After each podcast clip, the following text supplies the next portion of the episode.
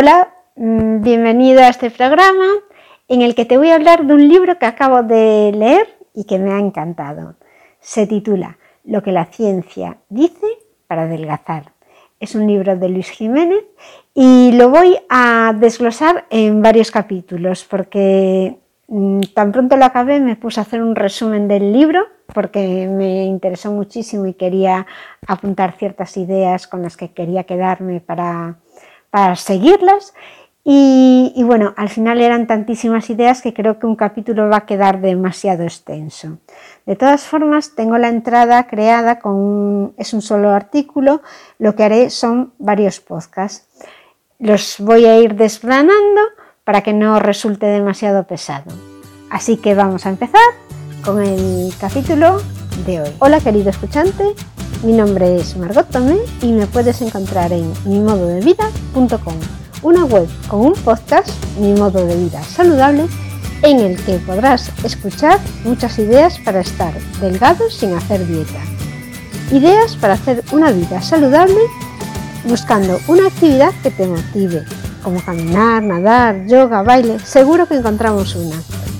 Para adelgazar de forma diferente, sin contar calorías, Ve a escuchar Mi modo de vida saludable o vete a la web mimododevida.com en la que comparto mis planificadores de menús semanales saludables con recetas muy fáciles. Y comparto también las actividades de ejercicio que hago cada día de la semana para hacer que mi rutina diaria sea amena y no caiga en el aburrimiento es un modo de vida saludable que comparto contigo para inspirarte y que tú también consigas hacer una vida activa y comer con comida real sin romperte la cabeza en la cocina con recetas complicadas. Empezamos el programa de hoy. Continuamos con el libro Lo que la ciencia dice para adelgazar de Luis Jiménez. Hoy os voy a hablar de las proteínas, una buena herramienta en nuestra alimentación. Desmitificar el desprestigio de las proteínas.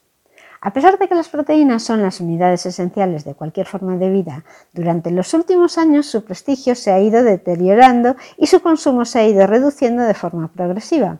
Por un lado, es probable que hayan sido víctimas colaterales de la guerra antigrasas y procarbohidratos. Como personalmente soy una defensora de las dietas con bastante proteína, porque sacian mucho y son alimentos que me gustan, me pararé un poco más en este capítulo del libro. No hay motivos que lleven a pensar que la proteína que proviene del pescado sea perjudicial. Solo debes evitar peces grandes por la alarma actual sobre estos por la acumulación de mercurio por ejemplo, en el atún. Pero hay tantos pescados que puedes comer que no tienes excusa para rechazar este tipo de proteínas. Por otro lado, tienes las carnes blancas como el pollo, el pavo o el conejo, sobre las que no recae además ninguna duda de que sean dañinas. Y en lo referente a la carne roja, que sí mucha gente dice que puede ser mala, que puede ser cancerígena y que está relacionada eso, sobre todo con el cáncer de colon, los resultados de las últimas investigaciones no son en absoluto concluyentes ni permiten tomar decisiones drásticas para su restricción, ya que no se han encontrado evidencias sólidas de que la elevada ingesta de carne roja pueda causar un aumento significativo en la frecuencia en este tipo de cáncer, porque o no se encuentra correlación o la que se encuentra es muy débil. En concreto, la carne roja parece salir totalmente inocente de este escrutinio sistemático y es en el caso de la carne procesada donde los resultados son poco precisos e incluso dudosos. Hablamos en este sentido, pues por ejemplo, de los fiambres, del chorizo, de productos procesados que son hechos a base de carne y que todos sabemos que los procesados no son buenos, pero aún así no se les puede asociar con que puedan provocar cáncer. Otra causación popular contra las proteínas es que pueden sobrecargar los riñones. Esto lo he escuchado muchas veces. El origen de esta idea es una antigua práctica médica que se utilizaba en algunos casos de disfunción renal. Se pensaba que una dieta baja en proteínas podía aliviar y solucionar los síntomas, pero hoy en día se duda de la efectividad de este tratamiento. Por otro lado, no se ha encontrado evidencia de relación entre la cantidad de proteínas en la dieta y la aparición de problemas renales, por lo que una persona sana con riñones normales no tiene que tomar ninguna medida restrictiva ya que no le harán ningún daño. De hecho, algunos estudios recientes incluso concluyen de nuevo lo contrario, que una forma de evitar la pérdida de eficacia habitual de los riñones debido a la edad es el aumento de consumo de proteínas. En definitiva, aunque llevamos tiempo escuchando cosas no precisamente agradables de las proteínas animales, especialmente las provenientes de la carne de mamífero, la ciencia poco puede decir en su contra. Quizá los productos cárnicos procesados podrían generar alguna desconfianza si se comen en grandes cantidades, por lo que el sentido común y la moderación pueden ser las recomendaciones más razonables para decidir sobre su consumo, sin tampoco tener que llegar a la restricción radical ni al exceso de precaución de pocas y políticas ya pasadas. Entonces, veamos ahora para qué son buenas las proteínas. Una dieta con alta cantidad de proteínas en fase de adelgazamiento evita que perdamos tanto músculo como perderíamos si hacemos una dieta basada en hidratos de carbono, que la pérdida sería mucho mayor. Cuando reducimos la ingesta de calorías, el cuerpo necesita conseguir energía y algunas veces utiliza la proteína y la convierte en energía. Entonces, si tú tomas proteína, vas a perder menos proteína si tomas hidratos de carbono. Una ingesta mayor de proteínas reduce e incluso evita la pérdida de tejido magro y además permite disponer de materia prima en abundancia, que son aminoácidos, para regenerar, desarrollar y potenciar una nueva masa muscular.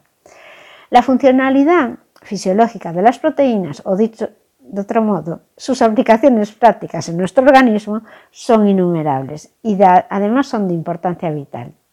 Sería, por ejemplo, la más conocida es la función estructural, ya que son la unidad básica de los músculos, los tejidos y la piel.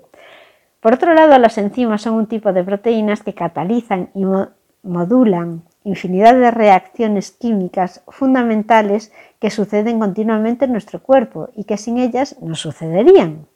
Algunas hormonas, como por ejemplo la insulina o la melatonina, son proteínas que actúan como mensajeros químicos y que regulan numerosos procesos metabólicos. Las inmunoproteínas, por ejemplo, una de ellas es la inmunoglobulina, son compuestos que nos protegen de agentes externos, uniéndose a ellos y desactivándolos. Las proteínas transportadoras, que sería un ejemplo la albúmina, se combinan con otros nutrientes como las vitaminas o los minerales y los transportan y regulan su flujo a la sangre o a las células. Algunas proteínas, como por ejemplo la hemoglobina, realizan una función tampón o de mantenimiento del pH, impidiendo los grandes cambios de acidez de fluidos vitales como la sangre. Las proteínas nos ayudan a regular la sensación de saciedad. La saciedad, al igual que el hambre, no es más que una respuesta cerebral modulada por múltiples factores que todavía no se conocen en su totalidad. Se sabe que algunas hormonas juegan un papel muy importante y aunque los modelos metabólicos que la explican todavía se están identificando y perfeccionando, los estudios ya han mostrado en muchas ocasiones la notable capacidad saciante de un alimento natural y accesible, las proteínas. Comiendo la cantidad suficiente, aumenta la sensación de plenitud, disminuyen los antojos y las ansias por comer y se produce una ingesta menor de alimentos que repercute positivamente en el balance energético final. Parece que las proteínas son capaces de reajustar el sensor de hambre y saciedad a niveles menores y más alineados con las necesidades energéticas reales, favoreciendo así el funcionamiento de hormonas específicas. Yo lo he experimentado. Cuando como proteínas, por ejemplo, me tomo una pechuga de pollo, me quedo súper llena. No sé a ti si te pasa esto, pero a mí sí. Cuando tomo un huevo, pues no, la verdad es que a veces me quedo con hambre y tengo que tomar algo más. Aunque durante la digestión de la proteína también se segrega insulina, eso es lo que pasa sobre todo cuando tomamos hidratos de carbono, con la proteína también se segrega insulina, pero no ocurre de una forma abrupta y exagerada como pasa con los carbohidratos, por lo que no se produce la misma situación que nos lleva a una resistencia a la insulina. No hay sobrealmacenamiento de energía ni bloqueo de la utilización de grasas como combustible que sucedía en aquel caso. El motor funciona con normalidad. Las proteínas las podemos encontrar en los alimentos naturales, como por ejemplo carne, pescado, huevos, los lácteos, legumbres, frutos secos o en menor medida también en los vegetales y en las frutas. Además de dichas proteínas, aportan gran cantidad de vitaminas y minerales de todo tipo que nuestro cuerpo absorbe con facilidad, no como en el caso de algunas vitaminas y minerales añadidos a alimentos procesados. Y, bueno, al final tener todos estos compuestos que vienen en los alimentos es muy importante para mantener una buena salud. Así que no solo debemos convencernos de que el consumo de proteínas es bueno porque nos aporta aminoácidos que construyen nuestro cuerpo, sino también por ser una fuente magnífica de todo tipo de nutrientes esenciales.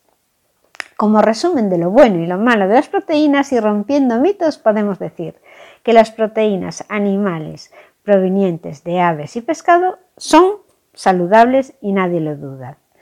Que la relación entre la mortalidad y la ingesta de carne roja y procesada es muy limitada, especialmente en cantidades moderadas. Que la ingesta de las proteínas que son necesarias no causa ningún problema de salud. Las claves para saber más sobre los alimentos y la nutrición serían las siguientes. Los carbohidratos de rápida digestión desequilibran nuestro organismo. Los carbohidratos de lenta digestión son la opción más saludable. Las proteínas sacian y reconstruyen nuestro cuerpo. Y además hay grasas saludables y que son muy necesarias. En el siguiente capítulo veremos y hablaremos sobre los carbohidratos, los simples, los compuestos, los buenos y los malos. Os recuerdo que estoy basando estos artículos en el libro Lo que la ciencia dice para adelgazar de Luis Jiménez, que podéis encontrar el enlace para comprar el libro en las notas del programa y en el artículo que he creado en mi blog mimododevida.com y que podréis encontrar en el blog. Hasta el próximo programa. Hasta aquí mis consejos para hacer vida saludable en este entorno insaludable. Tengo muchos más. A lo mejor tú tienes alguno que te funciona y quieres dejármelo en los comentarios. Te aseguro que será muy bienvenido, siempre me gusta aprender. Si quieres saber más de cómo yo me las ingenio para comer sano y hacer ejercicio con poco tiempo disponible, te invito a que te suscribas a mi blog, mimododevida.com. Ya sabes, suscríbete al blog o a mi podcast y activa las notificaciones para que te avisen de los nuevos capítulos. Pero hazlo ahora porque después te vas a olvidar. Puedes también dejarme una reseña y algún comentario bonito. Esto es todo por hoy, mis queridos escuchantes. Este podcast ha llegado a su fin. Si quieres ver la versión en vídeo, puedes hacerlo en YouTube, en el canal de Margot Tomeo. Nos vemos en el próximo capítulo. Muchísimas gracias por escucharme y hasta luego.